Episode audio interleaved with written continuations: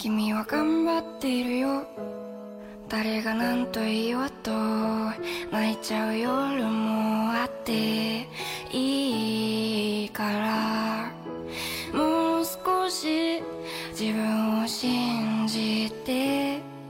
笑ってよ泣いてよ。自分のために。欢迎大家收听新一期的贤鹅工厂，我是你们的朋友小薯条。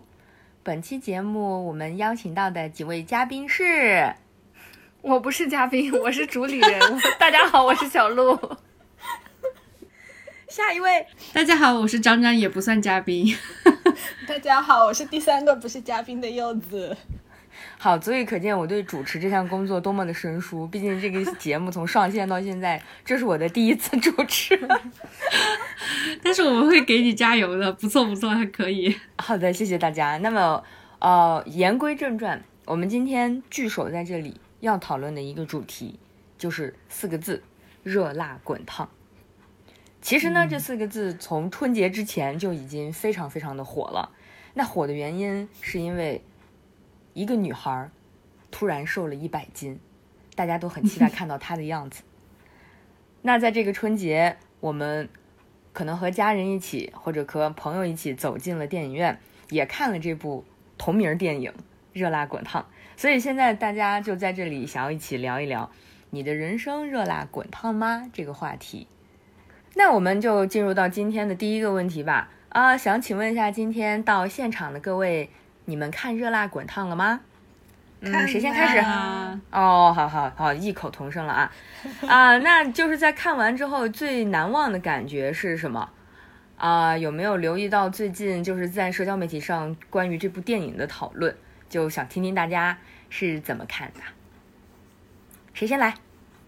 嗯那我先来。好，柚子先来。好的，因为其实我发现我在去看这部电影之前，我发现我并没有留意到任何社交媒体上关于它的宣传。哎，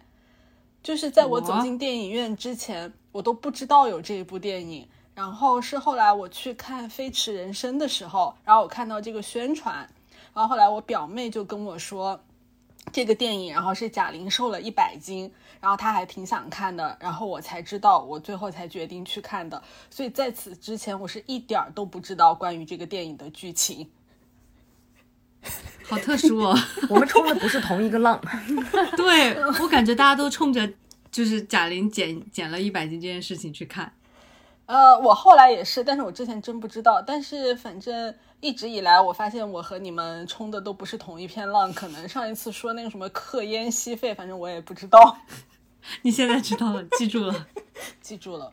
然后那就说一下我看完这个电影的感受吧。然后就其实就看之前还是蛮期待的，因为毕竟有一个一百斤的噱头在那里嘛。然后感觉可能是一部非常非常精彩的电影。但是看完之后，其实我的第一感觉。并没有觉得它很精彩或者剧情很煽情那种，然后但我觉得让我觉得特别神奇的是，就是虽然故事没有特别的 drama 或者说呃特别的感人至深，但是我竟然在里面哭了好几次，然后就是从电影院走出来，我都不知道自己为什么哭，但是就是哭了，然后就很莫名其妙。然后，而且就是把那些情节吧，有一些就觉得其实还挺俗套的，就比如说什么闺蜜爱上了男朋友啊，然后有觉得不合理的地方，就是贾玲演的那个人不是去餐厅当服务员嘛，然后本身身上也没有多少钱，然后要租房子，但是他居然还能上私教课，私教的拳击课不应该很贵吗？然后就觉得还有一点儿，嗯，好像不合理，然后而且就觉得好像。就整部电影就好像煽情的地方，其实他都没有说特别的表达出来，感觉还挺克制的。就比如说那个他减肥的那个过程，一整个过程其实很快，我觉得就他几个春夏秋冬几个镜头就已经全部讲完，然后他就从一个很胖的形象，然后变成了一个就是有肌肉的可以上拳击台打拳的形象。然后，但是我觉得就是中间就是有几个镜头是让我。就是忍不住就跟着他掉眼泪，一个就是他就是上拳的时候，呃上台要打拳的时候，就是他是走上台的那一路，然后那个电影的处理手法是就是现在的他就是那个很就是健康的那个形象的他。和那个曾经就是比较胖的他并排走的那个镜头，然后最后他对着那个观，就相当于是对着观众，然后笑的那一刻，然后就是眼泪就流下来了。然后当时反正就是不知道为什么就觉得很震撼，然后就忍不住就觉得很不容易。然后还有就是他在台上就是一直说他不放弃嘛，因为他教练一直都跟他说那个我们是。业余的打不赢，专业的也没对，打不赢也没关系，但他就一直说要打要打。然后其实这个剧情在其他的电视电影里面也很常见，但是当时看的时候我就觉得，哎呦，好不容易哦，好心痛哦，也不知道为什么就莫名其妙的会联想到，不是联想到自己，但是就会有一种那种对那种经历一种不容易，然后还咬牙坚持的那种感觉，好像突然有那那么一点点共鸣，然后就会也是在流眼泪。嗯，那你好感性哦。嗯，那看来你有不同的说法。你是你是经历那种现场的冲击吧？我觉得可能是因为我我属于是一直在就他的那个这个电影的节就上映前的那个营销做的太彻底了，就以至于我觉得所有的可能会有的那个噱头，然后甚至是我记得还在营销就他的。呃，最后上台的那个拳击服上面也写的是幻音的女儿嘛？我觉得就是把把细节彩蛋所有的营销点都已经提前暴露出来，所以其实我我去看的时候的那个期待感没有那么高。我多多少少也是冲着就是他是贾玲准备了一年的一个电影，而且大家既然都在看都在讨论，就好像是你你也值得要去看一眼嘛，因为反正过年期间也没有什么事情干。对，而且它又相对来说，它的题材又比较适合，呃，全家一起去看。因为我是带着我就是家人，就是包括外婆呀、妹妹呀什么都去看了。然后看完了之后，有一个很鲜明的对比，就去年也是带着同样的人去看那个他的那个李焕英，然后那个是，哦，就是上一次。哦，嗯，对对对，我也同意，我也觉得李焕英其实是比较好看的。对，因为看李焕英的那个过程，我我我外婆就相当于从头到尾，她是很专注的在看。然后，但是看这一部的时候，他中途就睡着了。然后看完了之后，我问他，我说你觉得这部电影怎么样啊？然后他就只能总结为说，就一直在演他打拳啊，也不知道为什么要一直打拳。然后我就觉得人家老太太的这个评价，对啊，就就很朴实，就是因为除此以外，他没有记住其他所谓的就是那些。冲突或者是一些笑点、记忆点都没有，对于他来讲。然后，但对我来讲的话，就刚刚薯条问的那个，我其实呃比较难忘的，就真实真实的是打动到我的是，他瘦下来以后去呃就跟他爸爸见面，然后一起吃饭，就聊到那个是我觉得是他第一次聊到他的心理变化，就是以前说起那个分苹果的事儿，以前是毫无保留的都给朋友。然后非常讨好型的人格，然后现在他说他会看心情，我就觉得他说看心情的那一刻，就我我心里是就是有点心酸了，就是因为以前他没有刻意去说这个事儿的时候，你好像觉得他不痛不痒，但他说起这个事儿的时候，就是当他意识到以前就是很就是自己很吃亏，真正的被受到伤害的这件事情，你会觉得有一点心酸，但但除此以外，其他的我反而没有泪点，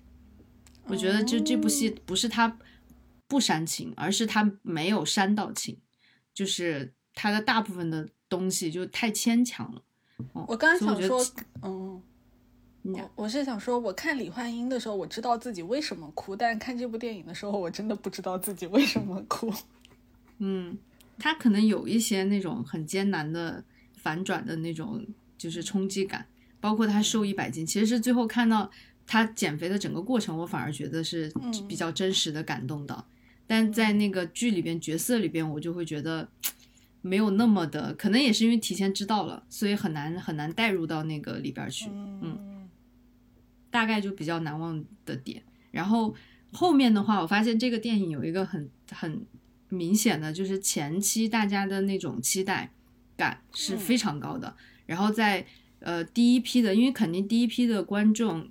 大多是一些预埋的口碑种草啊，或者是一些营销的那种呃发声，然后一些评论就比较正向嘛，就是说里边所有感动的点啊，所有坚强的呃难得的东西。但是最近我发现很多不太就是肯定这部电影的声音就出来了，甚至会有一些批评的声音。我觉得就大家，尤其是跟那个原版做对比了以后，因为大家看完了以后再去了解这个原版的故事，然后再对比的话，就会发现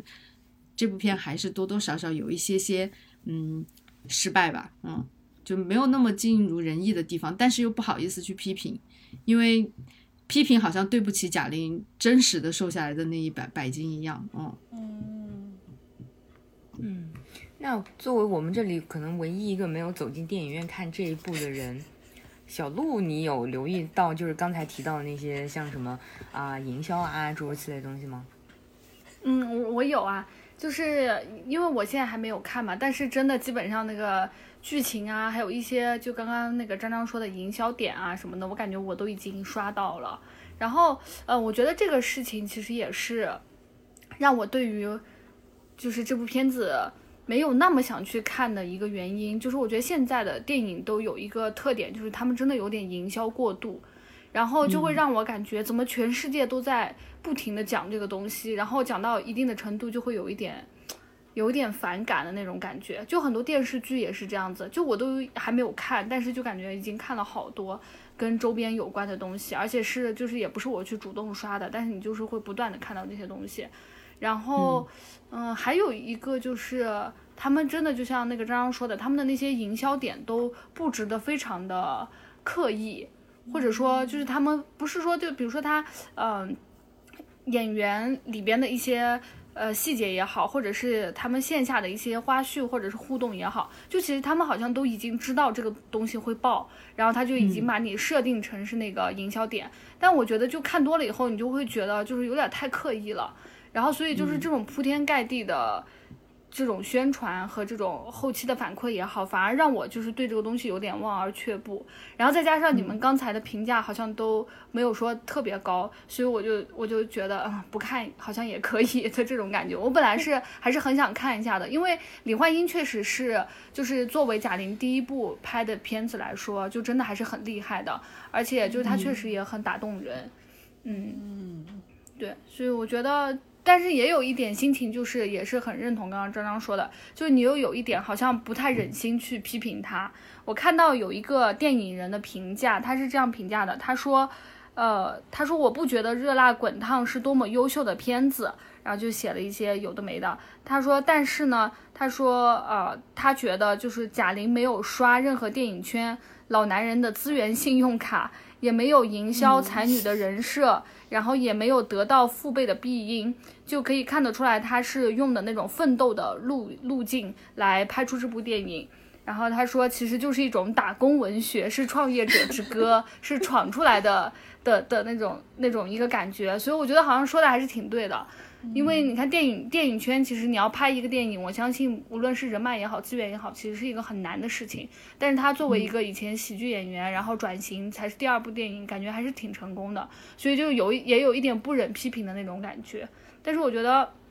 就是嗯，要说这个电影真的有多好多好的话，感觉我觉觉得就是大家可能也是有一点，就是也是有一点过誉了，我感觉就有这种感觉。嗯，刚刚小卢说那个确实还挺有共鸣的，就好像大家都希望他一定会取得商业上的成功，因为就是毕竟大家都觉得至少他是很真诚、很用力的在做这件事儿，但是只是说在这个电影的从作品上来讲，有点用力过度了那种感觉。嗯，我就觉得我们几个对于这部电影的看法就还真的是蛮不一样的。嗯因为我是在看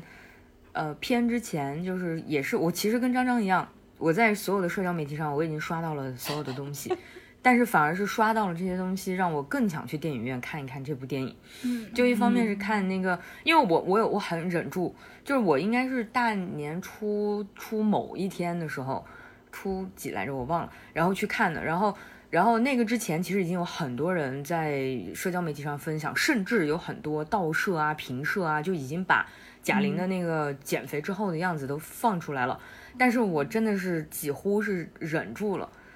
没有去看，或者说就哪怕只是看了一两个片段，但是也并不会，呃，就是你刷你还是可能会多多少少会刷到嘛，嗯但是也并没有影响到我想要去去看电影的这个这个想法。然后呢，我甚至是在那天也是中午带着我爸妈看完了《飞驰人生二》之后，晚上就是真的临时起意，吃完了晚饭又带着他们俩去看了《热辣滚烫》，所以我是在一天之内看了春节档的这两个电影。然后其实当时就两个电影，其实都有一点点泪点的，像就是飞驰的话，就是他最后就是做那个比赛，然后跟他过去的自己重合，就是也是开着那个车嘛，然后最后他冲破终点，打破了他自己以前的记录的那里，然后还有就是他找到了他的那个前锋，说就是他还是想要证明，就是是他自己是真的当年做到了这件事情啊，就是这两个地方，我觉得还是多少有一点点。泪点的在的，就是那种人对自我的认可跟认同，就是跟自我其实就是达成了他想要达成的，就是其实也是关键词，也就是所谓梦想两个字吧，就是这里。然后看热辣的时候，我是在我我不知道有多少人跟我的哭点，唯一的一个哭点，就是在他在擂台上打拳，然后被打的死去活来的，已经快用呃广东话说就是已经扑街的时候，然后他的。妹妹就是张小飞演的那个角色，在下面就是用一种非常复杂的神情看着他，然后就是电影还给了几次的他的那个就是在凝视贾玲的那个特写的时候，我突然一下子绷不住的，就是因为我觉得在那个时候，就是就是他张小飞的这个角色带出来的就是是困惑是不解，但是也真的 feel 到了就是他姐的一个变化。和他姐姐其实其实并不是他们以前所认为的那种，就是一无是处的 loser 的那种感觉，嗯、就是就是这个这个就其实是传递出来的是，我觉得这个电影让我感觉最难忘的地方，就是就是当你本人你想要去做一些改变，你想要真的去让大家。就是所谓的，就是啊，突然让大家眼前一亮或者干嘛的，这个大前提一定是你自己是找到了你自己，你自己去追寻到了一些，就是真的是所谓被别人觉得不一样，其实很有可能你是从头到尾都是那个你，只是表现出来的东西不一样了而已。就是就是我觉得这个这个是，反正就看完电影之后让我很难忘的。然后另外一个让我难忘的就是这部电影的配乐。就是它的几首歌，就包括像那个呃，只为自己开的花呀，一切都来得及，什么就是呃什么，包括热辣滚烫这类似的这些，它有一方面是就贾玲她自己写的词，然后另外一方面可能是贾玲把她的故事说出来之后，然后像是大张伟什么，他们在根据他的这个去创作的，然后所以就跟这个电影就特别的匹配。就是我其实已经有很多年没有在看完电影之后反复的去听一个电影的原声啊或者干嘛，但是这个电影的这些歌让我有再去重温，特别是前段时间不是贾玲的那个就是过去那个胖胖的他跟瘦瘦的他出来对唱的那个，就也是出来的时候就也还是蛮震撼的。但是当然他也是考虑到了所有的前后的营销，就是他的瘦跟胖的合唱本身这个所带出来的这个这个意义，就是。配合到了，就是一切都还来得及，等等等。所以其实我觉得这个电影，其实你真要去，你刨除所有很多的东西，你单纯的去看它作为一个故事来说的话，就我是觉得 OK，我可以收获的。就是就是我我觉得他有说说完了一个故事，就包括像刚才柚子说，就是他好像是在一个麻辣烫店打工，他哪里来的钱？实际上那个电影里面有一句台词，就是呃。拳击店的老板说了，就是你欠的学费，你预支赊的学费，你什么时候给我交一交？就是有这么一句吗？对，其实是有这样一句台词的，所以其实是就是这个拳击店的老板对他其实也真的还蛮照顾的，就是就其实就这些东西，他没有说是很去怎么样子的去解答到啊，我可能没有钱，我可能没有这样，我表现出一个普通人，就是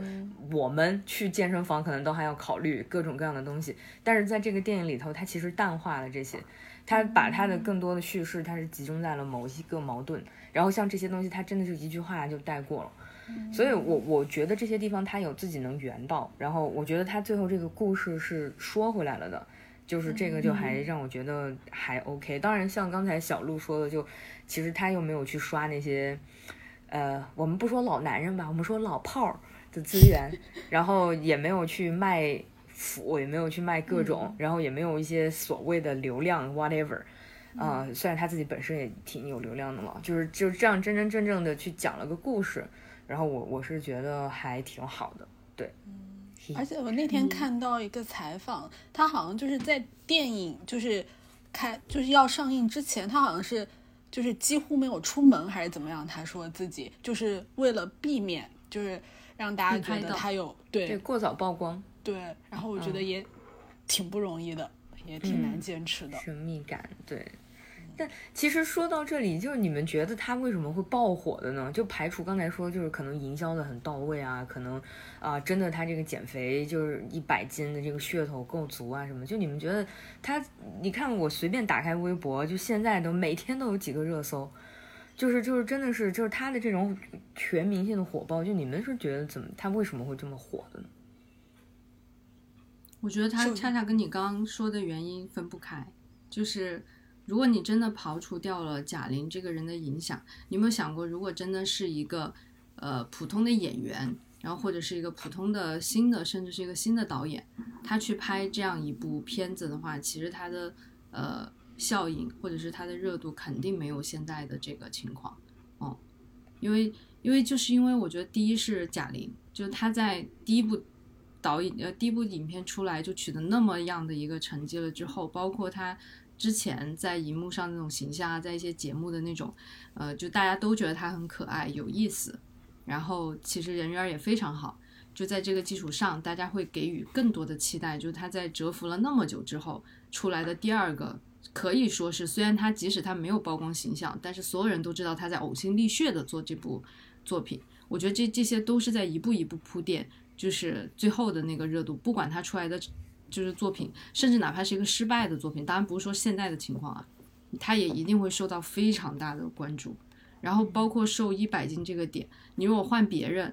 就是你如果换普通人在小红书上分享，可能他的自然的流量都还不错，对吧？因为确实比较极限。那你放在贾玲身上叠加一下，那就就已经注定说这个电影受到的关注了。包括他营销的手段，虽然他没有用，呃，所谓的那些积累的在娱乐圈、在影视圈的那些资源，对吧？但是我觉得他在营销手段上，因为我自己在就是活跃在 市场这个行业，我就知道他砸的资源有多么的猛。就是因为大家看到的那些不刻意的手段，其实背后都是刻意的营销。就是因为对啊，就这种全方位的信息的轰炸，然后包括里边所有的点，还有包括电影的这种形态，它必须在上映之前先把这个热度和口碑给打起来。它跟电视剧不一样，因为我讲到这儿，我觉得最明显的一个对比的例子是《繁花》，因为《繁花》的关注度，它的先天的条件肯定也是非常好的。你看这个阵容，这个导演，对吧？但是它在前期的营销绝没有电影，就电视剧已经决定了，它有更多的时间可以等真正的等大家去看了以后那种自然的发酵，然后所有值得回味的东西，那个不叫营销，可能是我觉得它的性质更倾向于分享，就大家自发的要去分享那些细节、那些韵味，甚至很多点可能是剧方都没有想到过，大家会去咂摸更多遍的那种细节，我觉得那个是正常的一个。嗯，或者说它不叫正常，它叫做纯粹的一个路径。但是，嗯，热辣滚烫肯定是用了非常多营销的手段，这个手段可可能都不就是不都不来自于贾玲自己的意愿，因为这个是所有的投资方决定了，大家要在这件事上获得巨大的回报，那就必须下猛药。嗯，所以我就觉得我我不太同意，如果是去掉了贾玲，去掉了这些。嗯，它本身的基础先天的条件吧，叫做之后，它仍然是一个很好的作品。我觉得就是因为叠加了这些，大家愿意相信或者认可它是一个还不错的作品。但如果去掉了的话，我可以说这个电影的节奏我是不喜欢的，就是它前面花了很多的功夫去铺垫，说为什么这样一个人会被逼上绝路。但实际上你稍微脱离一点看，说他只是如果只是胖一点，只是啃老一点，然后他遭遇的那个。嗯，闺蜜背叛的事儿也很 drama，对吧？就是其实看起来也不是，也更像一个小品，不像一个真实生活里边发生的故事。然后包括他遭遇的那些上电视的那种欺骗啊、反转啊，我觉得都是是很费功夫的，想要去铺垫说他会被逼到逼到绝路。但如果是一个真实生活中的人，你或者是看原版的里边的那个呃女主角，她是在那种大的社会背景下没有使任何的力，大家都觉得可以理解那种丧，就那种丧透了的无力感。但是在贾玲的这个身上，她就要花更多的功夫去把她塑造成一个真的被逼到绝路的一个女孩子，但是你仍然还是有点觉得有点夸张，对吧？所以我觉得，如果抛弃抛掉了那些叠加的元素的话，它就是这个作品的分会更低的。就作为一个电影，特别头重脚轻。就像刚刚柚子说，后边那些值得琢磨更多的东西，他就用快剪的蒙太奇的那种镜头，春夏秋冬就就带过了。然后一下子可能也是为了给你那种转变后的冲击感吧。但实际上到那个地方，我就会觉得前面他已经会丢掉很多观众了。嗯，柚子觉得呢？嗯，我觉得，嗯。就我感觉，反正就不谈营销那些，因为我确实没有怎么关注他的营销。对我是就看了电影以后，才开始在微博和各各种社交媒体上刷一些关于他的消息。然后我觉得，就是嗯，排除他的营销手段，因为感觉就是这都是所谓电影电视都必须做的嘛。我觉得本身对我来说，它还是一部挺真诚的作品。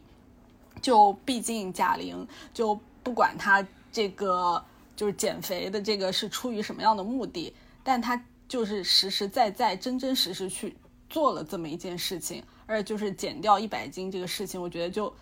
虽然不是说绝对做不到，但也可以算是一个奇迹了吧。当然他会有各种支持，但是这期间他自己付出的努力还是非常令人敬佩的。然后就是感觉就为了电影这件事儿。他把自己的生活和就电影本身融为一体了，我就觉得还是很了不起。而且后来就是也有看到他的一些采访，就是也有人问他，就现在技术什么的都那么好，就他为什么就不用一下后期的那些来做一点效果？就起码不说全部做，就比如说他不一定需要去增肥然后再减肥，但他确实是是先增肥再减肥这一过程。然后他当时说那句话，就他说。呃，我想表达的东西，它必须用真情实感，必须用血肉汗来换。然后就其实也是一句，就也没有什么石破天惊，但是我就觉得还是挺感人的。然后还有就刚才张张有说，就其他里面饰演的那个角色，就他所遭遇的那些其实很极端，然后把他逼上绝路。但我觉得就虽然很极端，就我们看电影的大部分人其实不可能和他一样。就是完完全全面临那么悲惨、那么极端的情景，但我觉得就是可能多多少少会觉得有和自己相似的一些地方。就比如说，可能我们没有他那么那么的讨好型人格，但是可能也有一点，就是可能没有他那么啃老，但是多少可能也有一种，比如说啊，自己已经三十多了，然后还一事无成，也还要靠父母，然后就比如说也是被就是。比如说胖的人没有那么胖，可能也是会被社会认为就是你不是主流的美，然后也会有压力。我就觉得可能就在不一定是那么惨，但是我还是会从他身上看到一些自己的影子，然后所以会产产生共鸣，然后所以会对他多一些理解，然后就可能对这部电影的那个感情也会更深一点。嗯，小鹿呢？小鹿飞到了。我好像没有什么可以分享的这一题。好的吧，下一题。薯条自己分享哎，所以薯条的这个问题是觉得，就是抛弃掉那些因素，它仍然会火，对不对？呃，就我觉得不排除，就确实像张张说的，你一个瘦了一百斤的贾玲，就光这个东西就足够有神秘感和刺激大家看下去了。但是你如果是光听着这个，你走进电影院的话，其实你会想到的就是他到底是怎么瘦的，就是会把这部电影理解成了一个就是减肥的电影。但是实际上，为什么他后面用那种快减的节奏，就是春夏秋冬，啪一下他就瘦了，就是因为其实减肥不是这个电影要探讨的本身，就是这个电影不是教你如何用一年时间瘦一百斤。就是这个电影是在通过呃减肥，只是他打拳带来的一个附加值，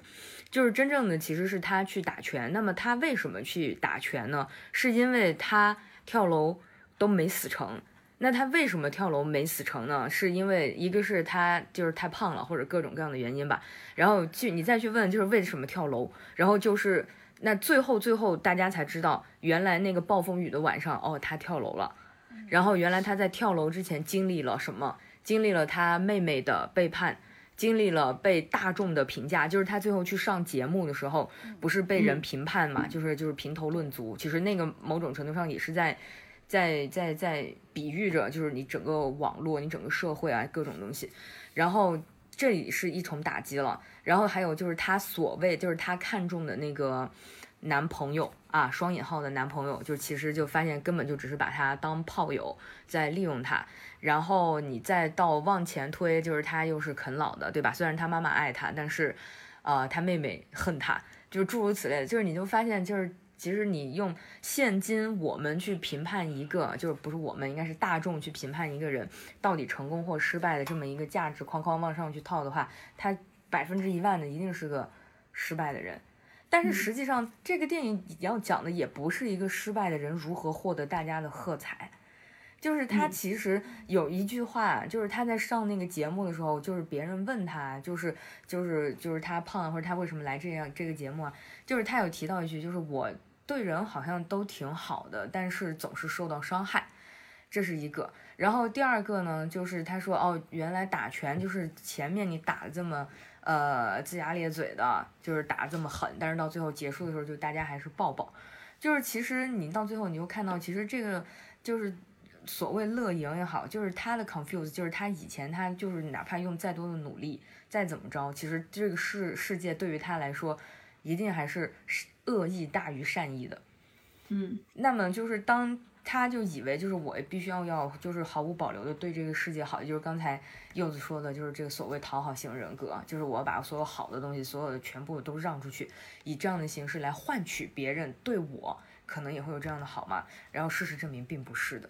然后到最后就是落脚到了就是像那个。呃，张张刚才说就是吃火锅的时候说那两个苹果的故事，说最后那我现在就是看心情吧。就是其实那个时候他真他已跳出了所有的评价，跳出了所有的，就是我也不需要去怎么着，就是我过我自己的日子也挺好的。就是那个就变成其实对自己好一点，就是从对别人好到对自己好的这个转变。其实这个电影它真正在说的东西。是你怎么样子去跟自己自洽？我觉得，就是怎么样子去找一个让自己舒服的活着的方式。所以呃，就是他真的不是减肥，你也可以继续胖。就像贾玲说的，就是他之后再复胖了也没问题。他他以前送给他自己二十四岁的生日礼物就是瘦到一百斤以下，但是他后面又胖了呀。四十一岁的时候他又瘦到了一百斤以下，但是后面又胖了，又 whatever，就是我不用在乎别人怎么看我，我自己舒服就行了。就是其实这个是是最重要的，就我觉得，所以其实你哪怕他带出来的这个这个这个观点，或者说是就是他背后至少我自己看到的这个这个感觉，其实我觉得他还蛮符合现在大家想要想要追求的一个东西的。你看现在很多人现在激流勇退，对吧？离开一线城市，甚至离开二线城市，然后就离开了那些卷的疯狂，就是卷生卷死的地方。对对对，离开九九六。都去就是去有风的地方了，对吧？就是去歇一歇，就是让自己开心啊，就是就是找一个属于自己的活着的方式，看心情。就是其实我觉得这个这个是他其实这一点上他有有戳中到很多人，然后这我认为这也是他能火的一个一个原因。对，嗯，同意。这样讲下来，他是就是他是符合现在主流的一个价值或者大家一个取舍的一个倾向的，但只是说如果。没有那么多因素，他可能火不到这种程度，就大家会去讨论这部电影的意义啊，或者什么的。嗯嗯嗯。但其实刚才就是包括张张也提到好几次嘛，就是他其实是翻拍日本的那个《百元之恋》。嗯。然后其实我觉得到现在他也不算是翻拍了，应该是改编还蛮大的。改编了，对对对对，因为就最起码它的里边很多的桥段，还有就是最后的那个结尾，其实是完全不同的。就是呃，我不知道你们有没有看过《百元之恋》，我只看了一点点，就看了一点，然后没看过。OK，就大概形容一下，就是到我就说一下结局吧。前面的那些其实，其实大概的框架的话，就也是呃，日本版的那个女主角也是，就是经历了很多一些事情之后，然后最后也是选选择了拳击。然后呢，她那个完全就没有提到任何的减肥啊，她只是纯粹的从一个微胖变成了一个很 fit 的一个一个情况，然后去打拳。然后最后呢，也是一样的打输了。但打输了之后，就是呃，男主角就是一样也是背叛了他的他的前教练啊，或者前拳手吧，就是就是来。看了他的比赛，然后安慰了他一下之后，然后是两个人就手牵手去吃宵夜了。然后在一起了。呃，不知道在没在一起啊？开放式，但只是说是在这场比赛结束了之后，就是呃，男主来看他的比赛，然后就跟他说，就是是不是就是就看到他也输了比赛嘛？然后女主哭着跟他说，我是真的很想赢一次。然后男主作为一个曾经也是输了拳的拳手，就说就是你一起去吃东西吧。然后就牵着女主，两个人就女主哭着，然后。就是两个人就手牵手去吃饭去了，但是呢，就是贾玲的这个版本，就是男主又看完她的比赛，然后过来就是说，哎，打得不错，然后再来跟她搭讪，然后约她去吃饭的时候，然后贾玲就说就是看心情，然后贾玲一个人走了，就是这是最大最大的不同。就是其实你听完这个之后，我不知道就你们觉得你们更喜欢哪一个，或者是说就是感觉是怎么样子的？嗯。我听你讲完，我我就想起来，当时那个好像是，呃，日版的那个导演还是编剧有说，他说他也挺喜欢就是贾玲的这个改编的。就是我听你讲完，我我是现在才知道结局。我觉得他们是两，确实是在说两两个故事，两种事情。就是因为感觉日版的那个就是在讲生活的真相，就最后他是一类人都会选择那样子的方式，或者是没有选择的，仍然会回归，就是。日常的那个路径嘛，但是贾玲的这一步，我觉得他就是在说他自己内心的选择，就是他很多条件是理想化了的，就比如说从前面到后面都是这样的，有一些像日本的那个，我为什么当时只看了一点点，其实是因为我我没有看得下去，就是因为日版的那个，它是在，反正我后来看了一点点关于日版的那个分析，就是在那一个时代，就整体都很丧。就是很年轻人很没有希望的那种社会状况下，然后那个女主是代表了一种生活的状态，然后她包括她遭遇的事情，其实在日版里边是更以一种呃日常的那种风格和语调在描述，它不像贾玲的这个还夹杂着一些戏剧的手段啊，或者甚至喜剧调侃的方式，一些呃我觉得是夸张化的表达吧。但日版的那个就是说，很多日本的年轻人面临的就是那种状况，而那种状况颓丧到让我我当时跟我的室友一起看，有点生理不适。就他前面的有几个小的细节，就比如说，呃，那个女主其实你真的说她条件很差吗？好像也没有，无论从外观，从她的家庭状况来说，也不是说特别差。然后，但是她的生活的那个空间的那种布置。还有他，比如说去到便利店打工，他遇到的那个男主，买根香蕉，然后比比如大晚上的会呕吐，就会有点太神经质的那种状况状态。还有他遇到那个同事，就是是一个色狼嘛，然后包括他被强奸了以后那种，呃，很无力，然后云淡风轻的，甚至报个警都有点半途而废的那种感觉。我就觉得那种无力感，就是那种特别绝望。和颓丧的状态让人很不适，然后我当时就没有看得下去。但是我听完你这个结局了以后，我我就反而能够理解，就是日版的那个那种风格，嗯，就是因为像他就是告诉你说，确实你哪怕有。鼓足了一百分的勇气要去改变一下，要去拼搏一次，然后你最后收获的还是生活给你的那个重击拳、暴击。对对，就还是会把你打趴在地上。我觉得他想说的是，生活就是如此了。然后，但是贾玲的这个，我觉得就是讲他自己如何找回他自己的一个故事。对，所以最后他可以按照他自己的内心真实的想法，甚至一个情绪去做决定。嗯，就我我觉得日版，因为很多人就是看，我是在看完了这个《热辣滚烫》的第二天，然后看的看的日版的。然后其实我也挺喜欢，因为本身那个女主角是我非常非常喜欢的一个女演员。然后就看完了整个片子之后，就是我的感觉就跟张张的一样，就是她其实就是揭开了一个揭示了一个生活的真相，就是像你对一潭水，你丢一个石块下去。也就是所谓女主就是做出来的她的那个呃叫什么来着？就是就是去打拳，然后他想要赢一次啊，就 whatever。这个当这个波纹退去的时候，就是水面还是会恢复平静，就是你的生活还是就是 daily 的生活还是 daily 的生活，但是就是它多了那块石子又是真的，就是这个湖里边它确实又是多了这块石子的。就包括像那个呃女孩子，就是她最起最开始的时候，她就是那种丧到，就是做什么东西都是了无生趣，没有生机。但实际上，她最开始跟她的小侄子在打电动的时候，那个电动就是拳击，拳击本身就是她喜欢的东西。只是到最后，因为各种各样的原因，她终于她去练拳击，她去去尝试去拳击，她想要去发出了这个想要赢一次的呐喊的时候，就这些所有东西其实。某种东西就其实也是变了的，只是最后就是确实你奋力的一击之后，并不是像漫画一样的啊，你就是一拳超人了，不是的，对，就是最后这个生活可能还是会，也就是这样子，对，就是这样子，然后那种更神童话一样的反转，对对对对对对对，所以就其实我我觉得两部作品其实它应该真的是独立的去看，不同的时代背景，不同的社会，不同的主人公。我觉得就是就是真的是完全不一样的，然后所以就我觉得日版的话，就其实之前不是大家还还对比还蛮多的嘛，然后到后面就是那个日版的导演出来说了，就就是得知在在内地的一个呃票房非常的高，然后没有想到就是二十年之后还有人翻拍，然后然后还就是还挺好的，就是整个他也很喜欢，好像就那个之后就也蛮少人把这两个作品再拿出来做比较了。嗯，大家可能就是更多去分析他们其实是不同的。嗯，对，因为这里边贾玲从一开始，她跟那个呃日版的那个里边的主角好像是叫一一只还是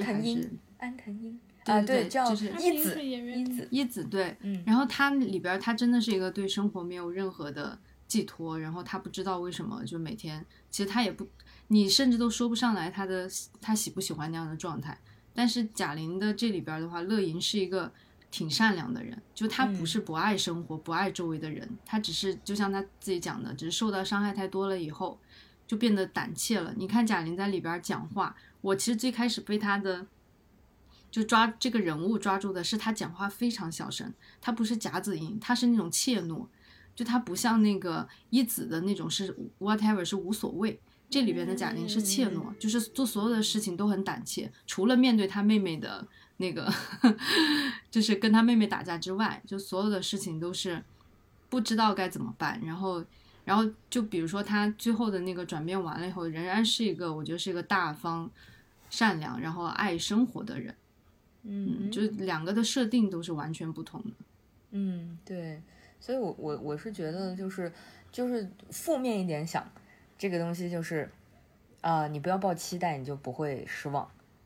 你就可以继续丧下去。但是当你就是抱了一点期待，就是你想要去抓住某些东西的时候，就是其实你也要去面对你可能抓不住这样的情况。那反正我觉得是在日本，就是就是日本版的话，就是他虽然抓不住，但是他会宣泄他的情绪了，他能哭得出来，他能说他想要。怎么样？然后包括在他后面又被那个便利店的人欺负的时候，他不是也选择了反击吗？其实我觉得这些就是丢下去的那个石子，只不过是在就是贾玲的这个版本里边，就是这些石子就可能它的作用就犯得更大，就像是引起了一个蝴蝶效应。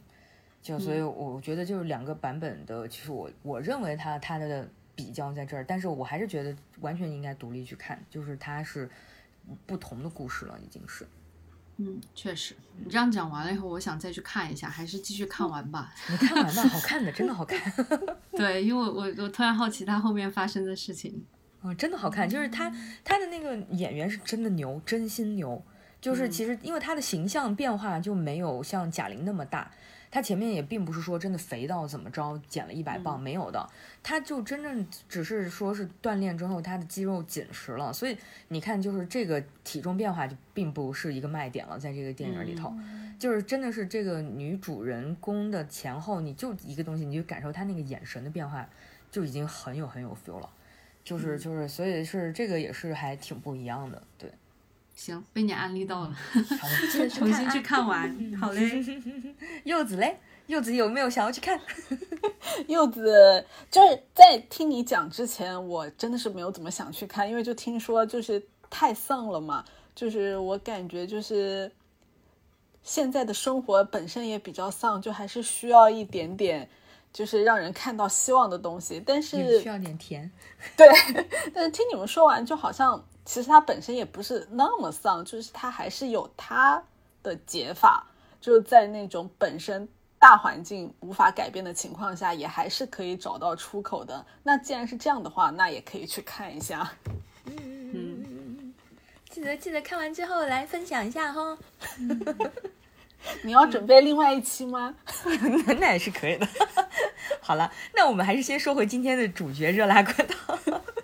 OK。那其实刚才就还讨论了蛮多，就是这个电影的各个方方面面吧。所以我觉得就关键词可能就是看心情这三个字，真的是一个这个电影的关键词。我感觉对我来说，就是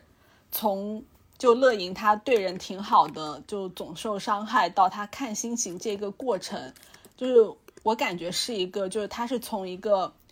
从别人或者从外部从社会汲取力量的。一种状态变成了一个可以从自己内心就是得到力量的一个状，得到力量的一个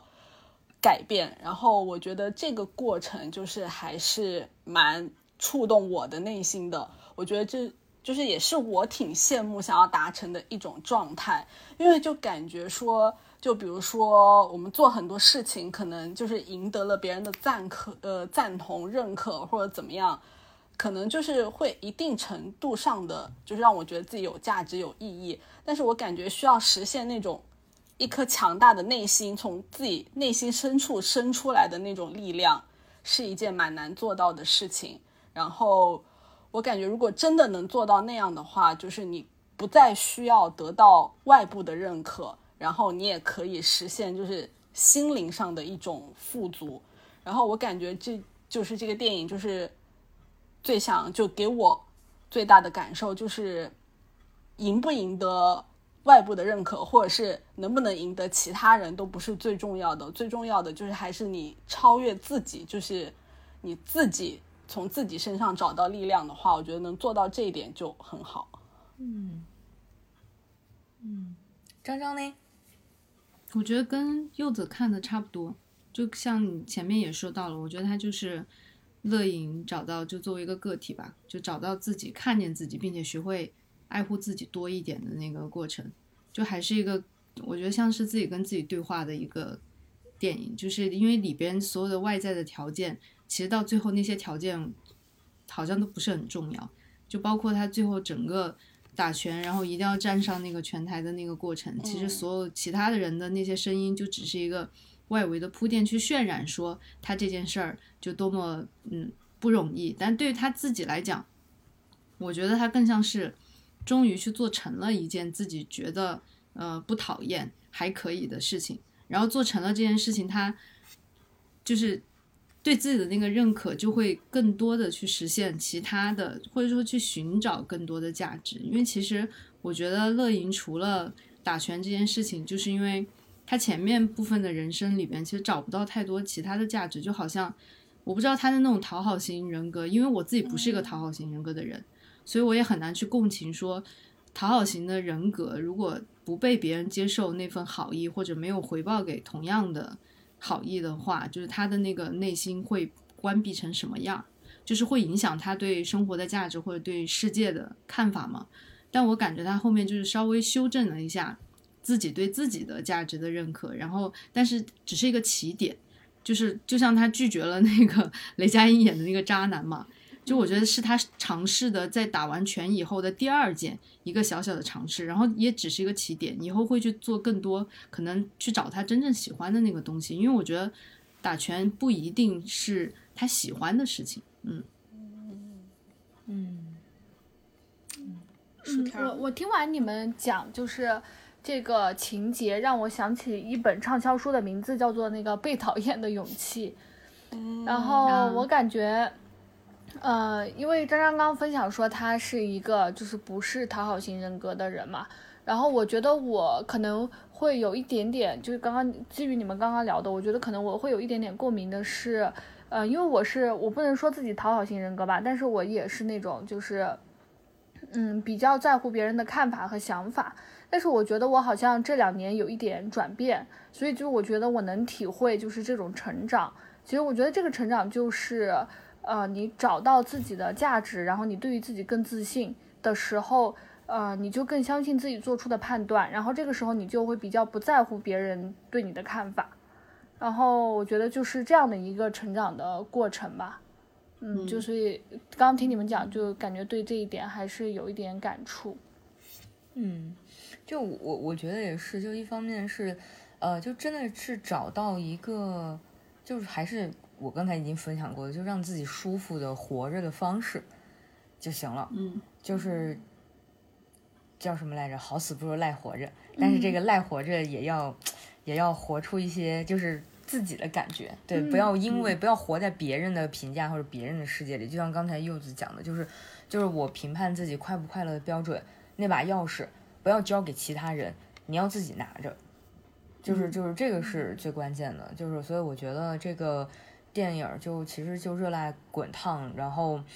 嗯，还有就是它的那个英文的片名嘛，就是那个 U O L O 的那个 YOLO，、对吧？我一直没搞懂啥意思，到后面我才知道，是是这样叫。对，就叫就哦，You only live once，就是你只活一次，那就是真的就热辣滚烫，全情投入的去活吧，就这样。因为特别好玩，我看完电影之后，我不记得我有没有问我爸妈，就是你们喜不喜欢这个电影了。但是我很有印象的是，我问了我妈一个问题，我说就是就是其实活到七老八十，甚至现在可能就是到了这个过百岁之后，就是人就就总有一死嘛，就是你一定是走向归虚的。就是那就是在这样的一个情况下的话，就是其实人活着的意义是什么？我从来没有跟我妈讨论过这个问题，就是单纯只是看完电影之后，然后其实就有想到这个事儿。结果我妈毫不迟疑的跟我说，就是就是对对啊，就是是人都会死啊，但是就是你活的每一天，你都尽兴的活着就好了。然后我就觉得真的还我没有想到我妈会像这样子说，因为我没有想到我妈的答案，但是我没有想到她的答案那么的简单，但是就又那么的戳中你重的心。要害。对对对对对对对，嗯，所以我我觉得就是 somehow 他说的这句话，其实跟这个《热辣滚烫》这个电影的背后的也是一样的，就是就是你要在意周围的人也好，别人来求你做一个事儿或者干嘛也好，你不管你愿不愿意答应，但是你最后都会答应，因为各种各样出于各种各样的考虑或者干嘛，你都没有考虑你自己，都是在考虑周围的人。嗯。那其实这样其实是真的太辛苦太累了，而且而且这个这个电影带出来一个东西，就是你掏心掏肺的对别人，你对别人好，不一定别人也会反过来对你好的。就是这个东西跟《百元之恋》的那个有一点点像，就是你就是那么拼尽全力的对生活挥了一拳了，可能也未必那场比赛就是你赢了。就是所以就与其像这样，就真的不如不要在乎那么多的东西，就是你活出你自己来就行。对，嗯其实有时候赖活着更需要底气。嗯，对对对，真的是，就是你要完全不在意周围的各种评判的目光，嗯，嗯，那很难。很很难，但是在就是这才是他值得尝试的地方。很难，但是我们会成长的。哦呦呦，我好的好的，你就在这一推定音呢。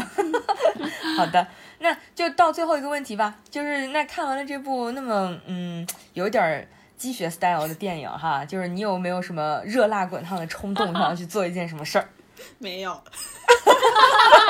柚子，太真实了，没有。对我想展说的是，开讲讲没有，我想说的是，就是虽然这部电影它叫《热辣滚烫》，但它其实就我看完以后，我的感觉就是恰恰是有点相反的。我没有说我很有激情的想去做某一件事情，就是我感受到的反而是更是一种，就我用的那个词叫细水长流的坚持的力量。就它可能不是那种很打鸡血的，但是我觉得就是让我看到，就是可能你坚持长期的去做一件事情，就是它是有实现的可能的。然后我就觉得在这个过程里，就其实我们可以得到很多，就未必最后我们都能实现。就像那个贾玲演的那个角色一样，不一定就是我站上了拳击台就能打赢比赛，就是还可能还还可能是就是被别人打趴下，然后也是输，但是就好像那些都已经不重要了，就在那个过程里面，我们得到的东西可能是更重要的。就像对我，我其实还记得，就是他最后的是花絮吗？就最后结尾的时候，他不是画画吗？然后大家问他为什么要画画，然后他说也是想成为更好的自己，因为上一部画李焕英的那些就是场景的时候，没有人能看懂，然后所以他现在就要练画画，然后就是想要成为更好的自己。然后我就觉得，嗯，做到这一点就好了。最后有没有赢都不重要，就是努力成为更好的自己吧。嗯，我只有我看完的时候只有一点点减肥的冲动，就是是一个常规的冲动了，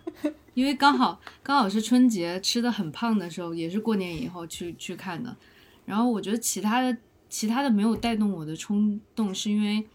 就是我我觉得我跟乐莹这个人还是没有太多的共鸣，就因为哦，因为我觉得大多数人就是平常生活中普通的人吧，我觉得都多多少少都还是会有一点对自己和对生活的价值的认同的，就是极端到像乐莹遭遇的那些事情非常非常少。然后我觉得他也，我们这种状态也不能说是，就有的人会很呃那个叫什么钻牛角尖，就是说如果你没有感觉到对自我的怀疑的话，是一种幸运。我觉得也不尽然是幸运，我觉得就是因为大家都经历过生活的毒打，所以还是要有有一些韧性在里边。就比如说，可能会有一点点讨好型的倾向，会有某些时刻就很怀疑自己，但是不至于说怀疑到觉得自己一无是处，然后没有任何事情想去争取、想去获得。我觉得更多人就是这种普通的状态，偶尔会感觉到一点自我怀疑，然后偶尔会遭遇一点不太公平的事情，所以我就觉得，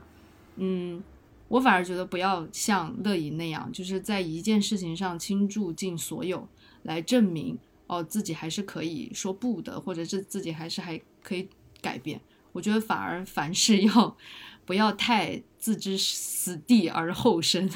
就不要老是相信这样的故事，不要老是去做背水一战的事情。嗯，我觉得就在这一点上，我是同意柚子讲的，就是如果你有判断和选择的权利的时候，一定要给自己留退路，就是因为你要相信，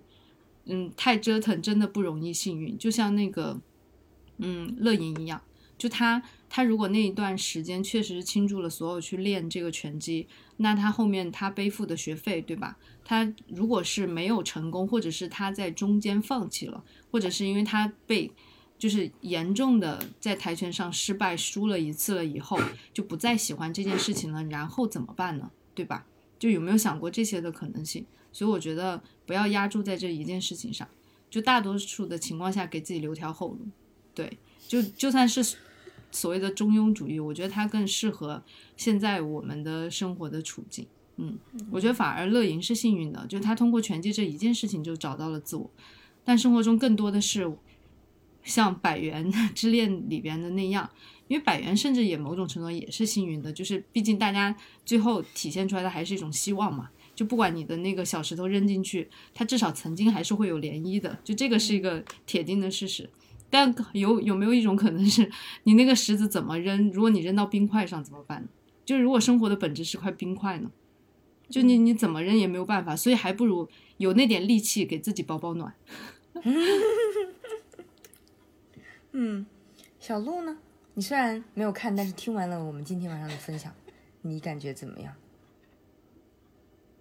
沉默。沉默，我 感觉，我感觉我我我我可能看完应该也不会有这样的冲动，嗯，因为现在到了现在这个年纪，真的就是比较中庸，我觉得，然后也是可能是年龄人到中年，对，真的，然后也是，我觉得刚刚柚子跟张张说的很对，就是可能我现在也是更相信，比如说一点一点的改变，或者说是，嗯，循序渐进之类的，就不太相信那种很大的反转。嗯，所以我觉得可能比较比较难吧，可能会感动，但是说你说把它转化成做某一件事情的这种冲动，我觉得有点难，可能对我来讲。嗯，所以其实可以看出来，就是大家都非常的现实。那你呢？你有冲动？我觉得你是唯一一个我觉得你有冲动的人。哦，应该可能可能吧，毕竟你想，就是在那种就是完全不顾我的老父亲老母亲已经看完了一个电影之后，然后又拖着他们去 冲动的看了电影，然后然后看完之后马上冲动的又看了《百元之恋》，就我觉得我现我现在身上 somehow 还是有一点冲动在的，所以可能。对，所以可能还是会能够 feel 到这个电影的，就无论像刚才张张说的，就可能到，呃，孤注一掷的去做一件事情啊，或者干嘛，就那些，就其实对于以乐莹为代表的一些人来说，就是可能他都已经没有其他任何，他不知道他自己还可以再干嘛了，所以就真的只是在这件事情上，他。可能是当时当刻的他唯一能去倾尽全力做的一件事，但其实我觉得这种情况在现实生活我认为还是存在的。就你哪怕是某某些时候你在赶一个 deadline，你的项目、你的各种东西，甚至于你说的大一点、远一点，你比如说在那种呃地缘政治、大国博弈当中，就是很多时候你有做某些东西，就还是没办法，你你要去。要去要去要去那条道上搏一下，对，搏一下，就是你你不搏的话，就是根本就是一点可能性都没有。但你搏了之后，就还是有那个可能性的。就是所以就我觉得还是要看是在什么情况下。就当然可能对于大多数的普通人来说，对于大多数的我们来说，可能嗯还是慢慢的细水长流，或者就像我的画画老师说的一样，就是慢慢来比较快。但是那个前提是你有做其他东西的选择。就是一旦你没有做其他东西的选择的时候，你可能就真的没办法，你只能去去就是在一条路上拼命拼命的跑，去看会不会有任何的改变了。所以我觉得就是，其实看完这个电影，就是我反正一直有在听那些歌，就像十几二十年以前，我还在听五月天的歌，就是在他那个什么第二人生啊，有些事就是呃，就就是现在不做一辈子都不可能做了，就诸如此类的，就是非常鸡血满满的歌。就是就是到现在为止，这个主题对我来说，somehow 还是会有一点作用的，因为确实，就像这个电影，就刚才提到它的英文名，就是你只活一次，就是真的就是活在当下，就是去嗯尽情的活，然后去感受生命也好，或者感受你想感受的所有东西也好，就是因为 Y L 呃 Y O L O 这个词儿本身，它在国外它所带出来的一个 message 也是。就是呃，鼓励人们，就是即使冒着生命危险，也要去享受人生。就是别忘了自己总有一天会面临死亡，但是就是人就是只活一次，所以就是 enjoy 就好了。对，所以我觉得既然说到这儿，就可能已经到我们今天节目的尾声了。那其实就是大家就是分别分享了对这部电影的感受，就是喜欢也好，或者觉得它还有。呃，空间也好，或者说是对于它的营销啊，对于它所传递出来的信息啊，就是我觉得就是喜欢或者不喜欢，其实都可以，就是因为那都是你的感受跟你的想法，就是完全可以分享，然后也不需要去就是啊，大家都喜欢，那我不喜欢是不是怎么着？就其实这一点，就我们现在在做这件事，我们四个人有四种不同的看法，其实也恰恰是这部电影可能它所带出来的一个就是。就真的是多专注你自己的感受，多专注你自己，然后所以就真的就像，呃，说回到刚才的关键词看心情，说回到你只活一次，所以就真的是怎么样都没有关系。就借用我之前看到的一个评论，这部电影的最后，它中间有一段话，就是就是被嘲笑也没关系，想哭也没有关系，失败更没有关系。你只活一次，你可以成为任何你自己喜欢的样子。然后就也借用我老妈说的那句话，就是真的，呃，尽情的活着，享受属于你自己的人生就好了，啊。那么我是薯条，以及我是小鹿，我是张张，我是柚子，那我们本期节目就到这里了，下期再见，再见，拜拜。信じ